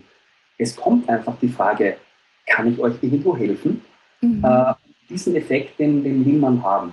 Und wenn elektronische Tools eingesetzt werden, und da gibt es wirklich gute elektronische Tools, die man verwenden kann, dann ist es auch wichtig, dass wir bei den elektronischen Tools Sichtbarkeit haben. Und Sichtbarkeit ist es nicht, dass wir jetzt dieses, dass jeder Mitarbeiter das Tool an seinem Monitor sieht, sondern Sichtbarkeit ist es, dass wir Flatscreens irgendwo aufhängen, mhm. wo wir ähm, ja, das Board okay. sehen. Das mhm. ist dann Sichtbarkeit. Ja, ja also ich glaube, dieses Haptische ist schon etwas, was will man haben, oder? Da, da ja. sollte es hingehen. Ja, also das ist natürlich, und vor allem, also du meinst jetzt äh, elektronisch versus äh, physikalisches Board, genau. ja? Ja, ich meine, ich finde auch ein, ein Flatscreen ist ja auch, hat ja auch was mehr Haptik als jetzt äh, jeder auf seinem Monitor. Ist. Es ist irgendwie mhm. was Kollaboratives mehr dann. Genau. Ja? Und es hat eben vor allem diese Sichtbarkeit, ja? Es, also es hat diese Sichtbarkeit, dass es einfach im Raum ist und dass es Platz im Raum verräumt. Ja? Mhm. Und somit sehe ich die Arbeit. Mhm. Ja? Arbeit nimmt Platz ein. Ganz genau, ja. Mhm. In der Wissensarbeit eben relativ ähm, selten. Ja, deswegen ist es da ja dann umso wichtiger, das genau, sichtbar das zu machen. so Bytes auf einer Festplatte und wir haben mittlerweile schon echt große Festplatten. das stimmt. Aber ja. zu den Tools, ähm, du sagst, da gibt es eine Menge. Mit welchen hast du da so Erfahrungen gemacht und, und könntest empfehlen, vielleicht auch so zum Starten? Mhm. Also es gibt äh, auf www, kann man dann in die Show Notes reingehen, www.limitedwebsociety.com slash resources oder so, gibt es eine Auflistung von über 30 Kanban-Tools. Wow. Okay. Also es gibt einiges. Ähm, da gibt es ein paar Ferraris unter diesen Kanban-Tools und ein paar, die so für ja, Personal Productivity, der Personal Kanban auch recht gut geeinigt sind. Also Trello. Bitte? Trello. Äh, Trello zum Beispiel, ja. genau. Ist, also Trello ist eigentlich gar kein Kanban-Tool, aber es verfügt eigentlich genau um, um äh, von, von diesen Sachen, die man, mit, die man bei Kanban braucht. Mhm. Ich kann im Prinzip Spalten generieren, was ein Arbeitsfluss ist und ich kann Tickets dort mhm. Genau, ja. Ist eine, ein, ein super schönes kleines Tool. Kann halt keine Swimlanes, kann ganz viele Sachen nicht, kann keine Messungen oder so, aber ja, vielleicht braucht man es ja auch nicht. Ne? So für den ersten Start. Also, womit ich noch gearbeitet habe, ist kein Binary, das kann ein bisschen mehr, da kannst du zum Beispiel auch VIP-Limits explizit vergeben. Genau. Genau, Camp Binary ähm, ist auch, das, das kann wesentlich mehr als Trello, also das mhm. ist dann mhm. schon wirkliches Kanban-Tool, würde ich das bezeichnen. Okay. Ähm, ja, äh, Linkit Kanban ist natürlich auch ein Klassiker unter mhm. Kanban-Tools. Das ähm, ja, kann so ziemlich alles, macht auch relativ viele Messungen und ist extrem flexibel. Das ist dann schon eher so ein High-End-Tool. Ähm, Target Process auch ähm, für Kanban, also ist nicht ein spezielles Kanban-Tool, aber kann für Kanban auch gut verwendet werden. Ähm, ja, und eher so Campanize fällt mir noch ein. Das ist wieder eher ähm, ja, ein Tool, wo man relativ schnell reinkommt. Also wie gesagt, einfach, es gibt viele. Und wenn man jetzt so mit Personal Company irgendwo beginnt oder so im, im Team, ist sicher Trello einmal ein Klassiker, mit dem man einfach mal starten kann. Why not? Okay, super. Na, das werden wir verlinken. Ja, genau. Was denke ich äh, da auch gut reinpasst, denke wenn man, wenn man dieses Feedback, wir waren ja gerade beim fünften Prinzip, wenn man dieses mhm. Feedback automatisieren will, ist natürlich super, wenn das dann ein Tool für einen macht, wenn man dann genau. nicht so viel selber zählen und messen muss.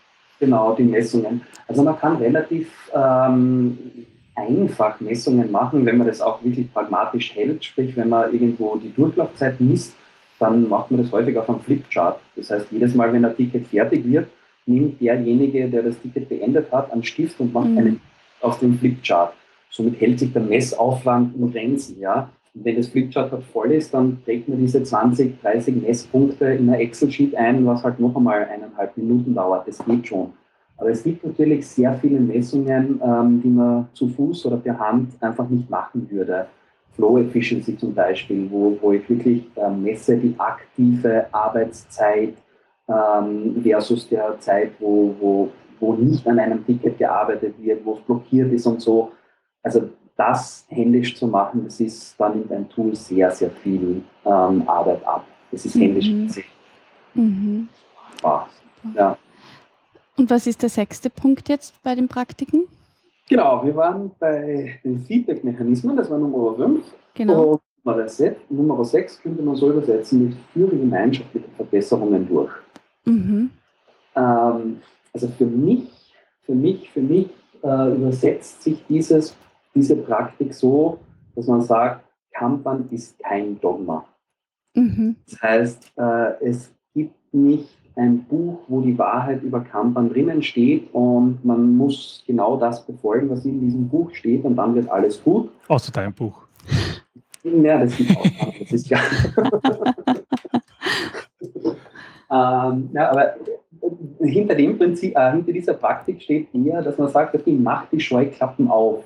Es gibt so viele geniale äh, Menschen auf diesem Planeten, die super geniale Sachen erfunden haben. Mhm. Äh, macht die Augen auf, nehmt die Sachen, probiert es bei euch aus und wendet es an.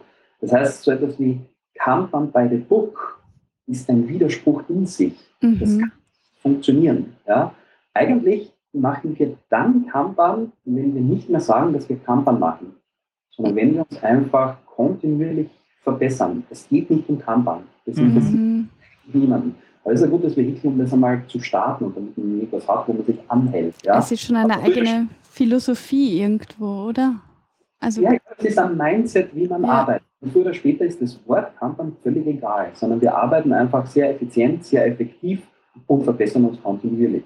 Mhm es ist was sehr Gemeinschaftliches auch. Eben, eben, was ich schön finde, ist mit der Fehlerkultur durch Feedback-Mechanismen ja. und das alles positiv sehen, ohne es jetzt über- oder unter zu bewerten. Genau, ja. Sondern einfach verbessern, verbessern, anpassen. Ja. Aber das heißt jetzt, wenn ich das sozusagen alles zusammenfasse, hm, konkrete Tipps zum Starten gibt es eigentlich nicht wirklich, weil man eigentlich dort beginnt, wo man sich jetzt befindet. Mhm. Naja, gut, aber es gibt haptische Sachen, die du wahrscheinlich brauchst, außer du machst das elektronisch. Die Programme hätten wir, aber sonst VIP, äh, ein, ein Whiteboard, Stifte, Zettel. Ja, und es gibt einen super Tipp, wie man startet. Ähm, Einen Schwamm. Ja, es gibt ein Buch, das nennt sich Kampern in der IT, was von mir und Sigi Kaltenecker geschrieben wurde. Mhm. Ähm, da geht es genau darum, eigentlich in dem Buch, ähm, ja, wie, man, wie man mit Kampern startet. Ja? Mhm. Und ähm, es kommt natürlich darauf an, wo man, also wenn ich jetzt wieder die Flight Levels hernehme, ähm, ist natürlich ist die Frage, wo man starten will. Ja? Wenn ich jetzt Personal Campern betreibe, sprich irgendwo Flight Level 0, persönliche Produktivität, da kann ich relativ schnell loslaufen ja? Ähm, und das einfach machen. Mhm. Flight 1 funktioniert häufig auch noch sehr, sehr einfach, dass sie einfach sagen, ja, ich muss halt mein Team überzeugen, ähm, sind so Guerilla-Kampern-Initiativen möglich, wir ziehen irgendwo eine Kampern-Tapete im Keller auf, ole ole, und unser Team macht Kampern. Ja? Ähm, ab Flight Level 2 wird es schon etwas komplizierter da müssen wir den Input koordinieren. Ja? Das heißt, ich brauche Stakeholder an Bord. Mhm. Und ab da betreten wir natürlich das, das, den Bereich Change. Ja? Mhm. Und das ist genau das, ähm, was in dem Buch eben auch beschrieben wird, sprich, wie man Kanban effektiv äh, in ein Unternehmen einführen kann. Der ganze dritte ähm, Teil des Buches widmet sich nur äh, dem, auch wie man ein initiales Kanban-System ähm, erstellt und so. Also da gibt es schon ein paar gute Praktiken, mit denen wir jetzt doch schon einige Jahre ähm, ja, recht guten Erfolg hatten. Okay, super. Das heißt, ähm, wir werden das einmal auf jeden Fall verlinken. genau. also Kanban ja. in der IT. Genau. Ähm, wenn ich jetzt ähm, mir, mir überlege, was bedeutet das eigentlich für Business-Analyse? Ganz am Anfang habe ich schon gemeint, habe ich schon diese, diese so zumindest drei Beispiele genannt, womit wir Erfahrung haben. Eben das Personal Kanban, darüber haben wir eh auch gesprochen, jetzt auch mit den Flight Levels. Dann, wenn sich wirklich, wenn das Projekt wirklich einen starken IT-Fokus hat, also Softwareentwicklung, ich glaube, da ist es ja auch klassisch, da findet man denke ich, auch viel Literatur, wie kann Scrum mit Kanban zusammen aussehen. Ich glaube, das ist ja auch der Klassiker, einfach die, die einzelnen Phasen, die da ein, ein, ein, ein, ein Thema, ein Feature durchläuft, im Kanban-Board darzustellen. Aber womit ich halt immer wieder ähm, konfrontiert bin, ist wirklich meine Arbeit als Business Analyst ähm, mhm. darzustellen. Die zu strukturieren. Die zu strukturieren. Und mhm. da ist es ja so, ich meine, oft wird Business Analyse eigentlich mit IT-Business Analyse gleichgesetzt, was aber eigentlich gar nicht stimmt, weil ich meine, als Business Analysten ist ja unsere Aufgabe, ja, den Unternehmensbedarf zu erkennen und dann Lösungen vorzuschlagen. Und das kann jetzt natürlich sein, dass man in diesem und jenem IT-System etwas machen muss. Das kann aber bedeuten, dass mehrere Teams, mehrere unterschiedliche Software-Systeme betroffen sind. Es kann auch sein, dass es überhaupt nichts mit Software zu tun hat und dass die Eben, ja, das ist mehr der Bereich, wo ich dann unterwegs bin, genau, wo es um Menschen geht. In, in deinem Bereich, im Bereich Organisation oder auch im Bereich Prozesse, dass das mhm. eigentlich sozusagen oft natürlich auch wieder einen IT-Bezug hat, aber wo halt... Der steht nicht im Fokus. Wo halt der Mensch oder die, die Organisation oder die Prozesse im, mhm. im Fokus stehen. Und diese Aufgabe zu strukturieren, sage ich mal, das ist so, so, ist doch schwierig in der Business-Analyse. Wie, ja. wie, wie, könnt, wie kann man das, wie kann man das äh, erfolgreich machen? Das ist halt klare Wissensarbeit. Mhm. Ja, ähm, die Frage, also ich, ich würde mich auch wieder an diesen, an diesen sechs Praktiken orientieren und sagen, okay, ein wichtiger Punkt ist einmal definitiv die Arbeit sichtbar zu machen. Ja? Ähm, wenn es nicht möglich ist, meine Arbeit sichtbar zu machen, dann habe ich wirklich ein Problem. Ja? Das heißt, es muss irgendwie möglich sein. Und das funktioniert eben auch und ähm, auf eine evolutionäre Art und Weise. Das heißt, ähm, ich stelle jetzt einmal eine Hypothese auf, dass so meine Business-Analystenarbeit funktioniert. Okay? Mhm. Und dann befüttere ich das System einfach einmal mit Arbeit und dann beginne ich zu lernen. Weil dann sehe ich plötzlich eine Arbeit, oh wow, da habe ich einen Prozessschritt XYZ, da kommt die Arbeit aber nie rein. Oder mhm oh, bei der Arbeit, da brauche ich noch ganz was anderes. Und das ist das, wo dann das Lernen einsetzt. Das heißt, man muss sich von dem ähm, Gedanken lösen, dass man ein Kanban-System designt und dann ist es fertig. Ja? Ähm, man, man macht mit Kanban immer einen ersten Wurf und ich glaube, so könnte das dann funktionieren und dann mhm. kommt die Realität. Und die Realität hält sich meistens nicht an unsere genialen Pläne und auch nicht an unser geniales äh, Kanban-System. Die Realität sagt, das musst du jetzt ändern und dann muss man es ändern. Das heißt, man muss relativ, man muss sich von dem Gedanken lösen, dass man etwas Fertiges produziert, wenn man mit Kanban startet. Das ändert sich permanent. Und man muss ist ein Mindset. Mhm. Genau, man muss es aber ändern. Das ist wichtig. Und eben der Tipp ist wirklich einfach mit der Visualisierung zu starten und einfach einen ersten, eine erste Vermutung anzustellen, dass es so funktioniert und sofort in den Reality-Check gehen Feedback, Feedback, Feedback. Mhm. Genau. Ich meine, die, die, die Arbeit als Business ist ja relativ unstrukturiert. Womit ich halt einmal gestartet habe, das war in einem Projekt, ähm, wo es eigentlich, wo eigentlich mehrere Teams involviert waren. Ähm, die haben auch teilweise agil ähm, Software entwickelt, teilweise, ähm, teilweise eher nach dem Wasserfallprinzip. Und ich war sozusagen der Business Analyst, der sich sowohl die IT-Themen angeschaut hat, als auch die organisatorischen Veränderungen. Und ich habe dort mal ein Kanban-Board rein für meine Arbeit als, als in der Analyse verwendet, wo es wirklich nur gab Ideen, Doing Done, also so Idea Doing mhm. Done, so im Grunde, im Grunde drei Schritte, ganz simpel, einfach um zu verhindern, dass ich an 17 Dingen gleichzeitig arbeite, sondern dass ich halt schaue, dass ich an drei Themen arbeite und die möglichst abschließe. Ja. Die sind dann oft auch vorne wieder reingefüttert worden, weil es irgendwie doch immer ein rekursiver Prozess ist, aber irgendwie einfach um diese, diese, diese, diesen Work in Progress zu limitieren. Ja, da kann ich mich ja. erinnern an die Zeit. Das war nämlich schwierig, in dem irgendwas anderes in der Analyse ähm, zu geben, weil Peter hat dann gesagt, nö, ich, hab, ich bin voll, ich kann jetzt nichts mehr aufnehmen, ich muss das mal abarbeiten. Es kommt in meine Bereitliste. Ja, genau. Ähm, das, ist, das ist ein Klassiker, wie man, wie man starten kann. Also Ideenpool, all das könnte ich machen, daran arbeite ich jetzt. Ähm, und ähm, wenn man häufig auf Teamebene unterwegs ist oder in dem persönlichen Bereich, ist es das auch schon. Man muss nicht immer irgendeinen Prozess mit 45 Schritte haben, die eh kein Mensch macht. Ja? Mhm. Ähm, man startet dort, wo man ist. Und wenn, wenn die Arbeit so funktioniert, dann funktioniert sie so. Also das ist absolut okay. Wichtig ist, glaube ich, auch, dass man dann so Blockaden sichtbar macht. Also es gibt ja immer wieder Momente, wo ich aufhören muss zu arbeiten, weil ich ähm, auf irgendeine äh, ja, Informationen warte oder wenn irgendwo ein Fehler aufgetreten ist, ein unvorhersehbares Ereignis eingetreten ist dass man das dann zum Beispiel so auf ein rotes ähm, Post-it schreibt und die Arbeit damit blockiert. Ähm, mhm. Ja, dass, dass, dass ich quasi die Probleme auch sichtbar mache. Und wenn dann das Problem gelöst ist, würde ich dieses rote Ticket auch nicht wegschmeißen, sondern gleich, wie wir das mit den Fehlern vorher besprochen haben, würde ich auch diese roten Tickets sammeln, um zu schauen, okay, was verursacht eigentlich das, dass ich immer wieder zum Arbeiten aufhören muss. Und dann kann ich Ursachenforschung betreiben und schauen, okay, was, was kann ich da jetzt ändern. Mhm. Ja? Die Menschen verkomplizieren immer alles. Und es könnte so einfach sein. Ja, also Post-its sind schon ziemlich kräftig, ja? Schon, das ist eine coole Erfindung. Ein Ausdruck vom modernen Management ist ja, ist ja wenn Post-its verwendet werden. Ja? Mhm. Wie du sagst, sehr coole Erfindung. Wie sind Post-its äh, entstanden? Durch einen Fehler. Stimmt, ja, das habe ich auch immer gelesen. Das ist genau. sehr cool. Was war das? Äh, äh, das war Kennst du die Geschichte nicht? Nein. 3M ähm, hat irgendeinen Klebstoff ähm, produziert und der hat halt leider nicht so richtig gut gehalten. Ja? Und das ist genau dieser Post-it-Effekt. Also ein Kleber, der sich abziehen lässt. Ja, ja. ganz genau.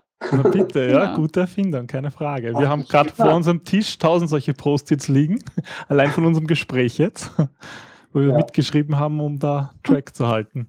Genau. Ähm, ich habe jetzt einfach noch mir überlegt, wie könnte das in der Business-Analyse konkret aussehen, so ein Prozess? Ich sag mal, wenn, wenn wir versuchen, Business-Analyse zu erklären, orientieren wir uns meistens am BABOK, am Business Analyse Body of Knowledge. Da werden eigentlich die ganzen Tätigkeiten in der Business Analyse in einzelne Wissensgebiete geteilt. Das wäre sozusagen ein so ein möglicher Ansatz. Mhm.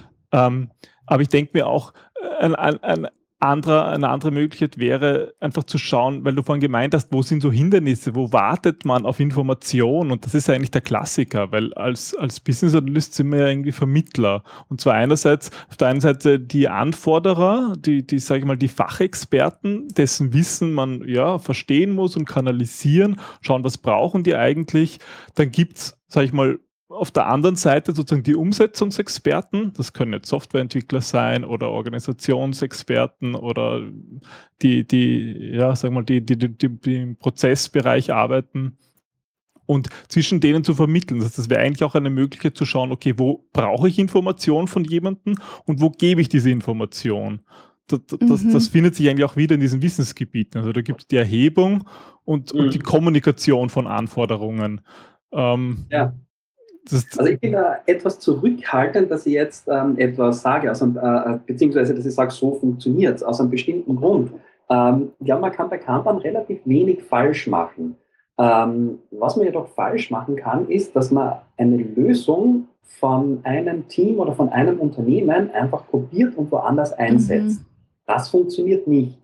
Denn wenn wir in diesen Verbesserungsmodus kommen wollen, dann müssen wir uns initial ähm, Gedanken machen, wie sieht unser System eigentlich aus? Mhm. Und genau das, was du jetzt beschrieben hast, Peter, das wäre die Idee, dass man sagt, okay, versuchen wir das einmal zu visualisieren. Wie, wie könnte hier die Arbeit fließen? Mhm. Okay? Mhm. Äh, und dann machst du einen ersten Entwurf und dann verbesserst du den. Ja? Mhm. Aber es gibt nicht die Lösung, mhm. sondern ähm, das funktioniert nicht, weil dann sind wir ja genau wieder äh, in dem Moment, wo ich als super genialer Prozessingenieur weiß, wie ihr Business-Analysten arbeiten müsst. Und ich sage euch das jetzt. Und dann müsst ihr euch aber bitte ganz schön daran halten, weil sonst seid ihr nicht böse. Ja? Also die Idee ist, genau. Die Idee ist, ähm, dass, dass, dass wir das gemeinsam erarbeiten im Mhm. Prinzip. Und dass vor allem ihr den Lied habt, weil ihr seid die Experten. Ihr wisst, wie es funktioniert. Ja, ja. Mhm. Ich denke, das ist ein, ein ganz großes Thema, diese Arbeit zu strukturieren, weil ich glaube, daran scheitern auch viele Unternehmen in der Business-Analyse, weil es so viele Themen gibt und alle haben Ideen und dann wird überall an allen Enden und Ecken gearbeitet. Ja. Und das ist total schwierig, da irgendwie so eben diesen Fluss überhaupt hineinzubekommen. Aber ich verstehe, das ist Ja. sozusagen, Es ist irgendwie ein schönes Menschenbild, aber es nimmt den Menschen hinaus und stellt die Arbeit wieder hinein. Und das ist irgendwie toll. Es ist wertschätzend für den Menschen, aber auch für die Arbeit. Mhm. Genau, ja. Das ist cool. Gut, also Ja. die Botschaft für alle Business-Analysten da draußen, die diese Sendung gehört haben, wäre im Grunde mal anzuschauen, wie, wenn sie Kanban einsetzen wollen, wie können sie Kanban, wie verwenden, was machen sie eigentlich jetzt, sich mal bewusst zu machen, Mhm. wie sieht die Arbeit aus, um ist der dann, Ist-Zustand? was ist der Ist-Zustand, um das zu Ja. visualisieren und einfach ähm, das kontinuierlich zu verbessern. Genau, das ist die Idee. Hinschauen, wie evolutionieren. Ne? Mhm. Respektiere initialen Prozess. Ihr habt einen Prozess, Mhm. macht ihn explizit. Ja? Mhm. Wie schaut das Ding überhaupt aus?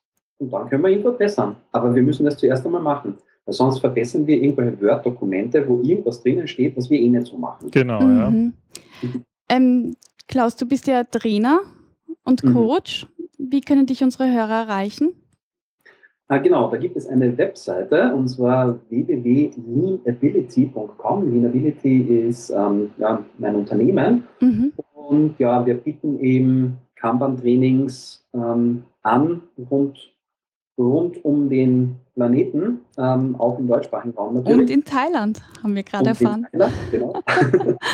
ähm, ja, auf www.leanability.com slash Training, da sind immer die aktuellsten ähm, Trainingstermine eben dabei und wir bieten auch verschiedenste Trainings an für verschiedene Stufen. Also wenn man nur mal reinschnuppern will, äh, Mhm. gibt es eintägige Trainings, dann gibt es zweitägige Trainings, ähm, ja, wo man vertieft sich mit Kanban beschäftigt auf der mechanischen Seite. Aber ich habe davor auch schon das Buch erwähnt, ähm, In der IT. Dafür gibt es gemeinsam mit dem Sigi Kaltenecker Training, was wir gemeinsam haben. Das ist ein dreitägiges, Mhm. äh, es wirklich darum geht, wie führe ich Kanban in ein Unternehmen ein und wo wir auch den ähm, Change-Prozess dazu ähm, stark beleuchten Mhm. weil- einfach nur ähm, sich auf die Mechanik zu fokussieren, das funktioniert nicht immer sehr gut, vor allem wenn es darum geht, die Menschen mit an Bord zu holen und wenn es darum geht, ja ein Feuer zu entfachen und dass die Leute jetzt nicht nur Pickel verschieben und Kampern spielen, sondern dass die in den ganzen Sinn sehen. Ja? Und da, dafür gibt es das dreitägige Training. Cool, also ich glaube, wir sind einmal beim Training dabei in Wien, falls du auch wieder mal in Wien bist. Würde mich freuen, ja. Jetzt. Super. Und auf Twitter folgen wir dir auch, ne? Und zwar Genau. Twitter Jetzt slash. Werden wir auch gleich verlinken. Genau, dann im verlinken wir einfach, geht einfacher.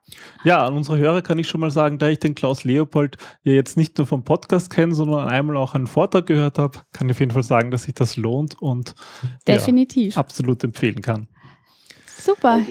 Herzlichen Dank für die tolle Einführung. Also war ja nicht nur Einführung, ich habe total viel gelernt, obwohl ich ähm, ein, ein Buch, zwei Bücher dazu gelesen habe, aber ich glaube, ich muss jetzt das dritte noch lesen. Die Bibel, ich glaube, die haben wir eh hier irgendwo stehen. Ja, war sehr spannend, viel gelernt. Und ich kann mir vorstellen, dass noch weitere Fragen auftauchen, die wir dann wieder besprechen müssen. Ja, ich glaube, wir müssen uns so dann in einem Jahr oder so Zur mal zu einer Feedback-Schleife. Treffen und mal schauen, wie kann, wie, wie können konkrete Business-Analyse-Boards aussehen, wenn Hörer das vielleicht umgesetzt haben. Vielleicht kriegen wir auch ein paar Fotos. Da gibt es Genau. dann die Version best of. 2.0. Genau. Ja, Super. Feedback-Schreiben sind immer gut. Vielen lieben Dank für die Einladung. Ja, danke fürs Kommen. Wir haben jetzt noch eine Ankündigung zu machen. Events für Business Analysten. Bitte dick im Kalender einstreichen das Datum 9. bis 10. Mai 2014. Ja, ein wichtiger Termin für Business Analysten, denn an diesen beiden Tagen veranstalten wir das erste BA Camp in Wien. Genau. Das Motto lautet, welchen Beitrag leisten Business Analysten für die positive Veränderung von Unternehmen? Unser Gedanke war nämlich, ja, da die, die Profession der Business-Analyse doch stetig wächst und wächst, ähm, hier mal eine Plattform zu schaffen, um über die Business-Analyse zu diskutieren und die Weiterentwicklung der Business-Analyse voranzutreiben. Eingeladen sind alle Interessierten, die das Thema Business Analyse irgendwie ähm, ja, spannend finden, die da mitdiskutieren wollen, die Business Analyse vorantreiben wollen. Ja, es ist eine richtige Community-Veranstaltung von Business Analysten für Business Analysten und für alle, die sich dafür interessieren. Ja, und wir können da äh, Fragen diskutieren, wie welche Methoden funktionieren, vielleicht auch, wie sich Business Analyse im Unternehmen verkaufen lässt ähm, ja, und wie wir die Disziplin gemeinsam weiterentwickeln können. Ja, das Programm, ähm, möchtest du darüber vielleicht kurz noch etwas sagen? Ja, wir haben, uns, wir haben uns überlegt, dass eigentlich genau für, diese, für dieses Ziel am besten ist, nicht eine klassische Konferenz zu machen mit Vorträgen, sondern eine Unkonferenz. Sprich, ähm, das, was viele Teilnehmer immer wieder sagen bei Konferenzen, das Schönste, das waren die Pausen. Hm. Ja, das haben wir uns hier zum Motto genommen und gesagt, wir wollen eigentlich eine Pausenkonferenz machen, also eine Unkonferenz. Wer das Konzept nicht kennt. Es wird also eine Mischung werden, so aus Barcamp und Open Space. Ähm, die Pause wird unterbrochen durch Sessions und Impulsvorträge. Genau, es wird am Anfang ein paar Impulsvorträge geben und dann wird eigentlich das Plenum aufgemacht und es wird eine Sessionplanung geben und es kann eigentlich jeder seine Themen beisteuern. Ähm, und es wird, wird so demokratisch abgestimmt, welche, welche, welche Themen sozusagen ähm, in, den, in den Tagungen ja, ähm, eingeplant werden. Genau. Das heißt, ihr seid gefragt mit euren Themen, mit euren Ideen, mit euren Vorschlägen könnt ihr gerne auch schon vorab anmelden ähm, oder besprechen. Ja, wir werden dafür auch auf der Website ba-camp.org eine, eine Möglichkeit bieten, dort Kommentare zu posten und einfach schon Ideen zu bringen. Losgehen tut es dann am Freitag, den 9. Mai 2014. Ähm, und zwar also ein Ankommen, Kaffee trinken und schon mal erste Teilnehmer kennenlernen beginnt um 8 Uhr. Um 9 Uhr beginnt dann die Eröffnung und ein paar Impulsvorträge und die Sessionplanung. Ja, und dann gibt es Vormittagssessions mit Pausen, ähm, das Mittagessen und Nachmittagssession. Und am Abend ein Socializing. Da haben wir uns gedacht, dass wir uns dann zusammensetzen, bisschen fernab auch von der Business-Analyse, von der Unkonferenz, ein bisschen networken miteinander, ja, genau. Das Networking soll wirklich im Vordergrund stehen. Kontakte austauschen, Erfahrungen austauschen. Ja, das ist ein Open End, aber nicht too open, weil am Samstag geht es weiter. Genau, Samstag haben wir noch den Vormittag geplant. Es wird ebenfalls wieder um 8 Uhr so ankommen und Kaffee trinken gehen. Um 9 Uhr beginnt dann wieder das Programm mit einer Vormittagssession.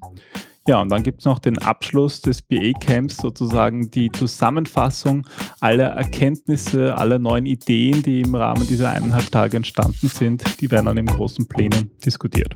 Genau. Super. Ja, dann freuen wir uns auf ein Sehen. Ja, wenn ihr mehr wissen wollt, schaut auf der Website vorbei, bacamp.org, die auch verlinkt in den Shownotes sind. Genau. Wir freuen uns, wenn ihr kommt. So ist es. Dann bis zum nächsten Mal. Bis zum nächsten Mal. Tschüss. Tschüss. Thank.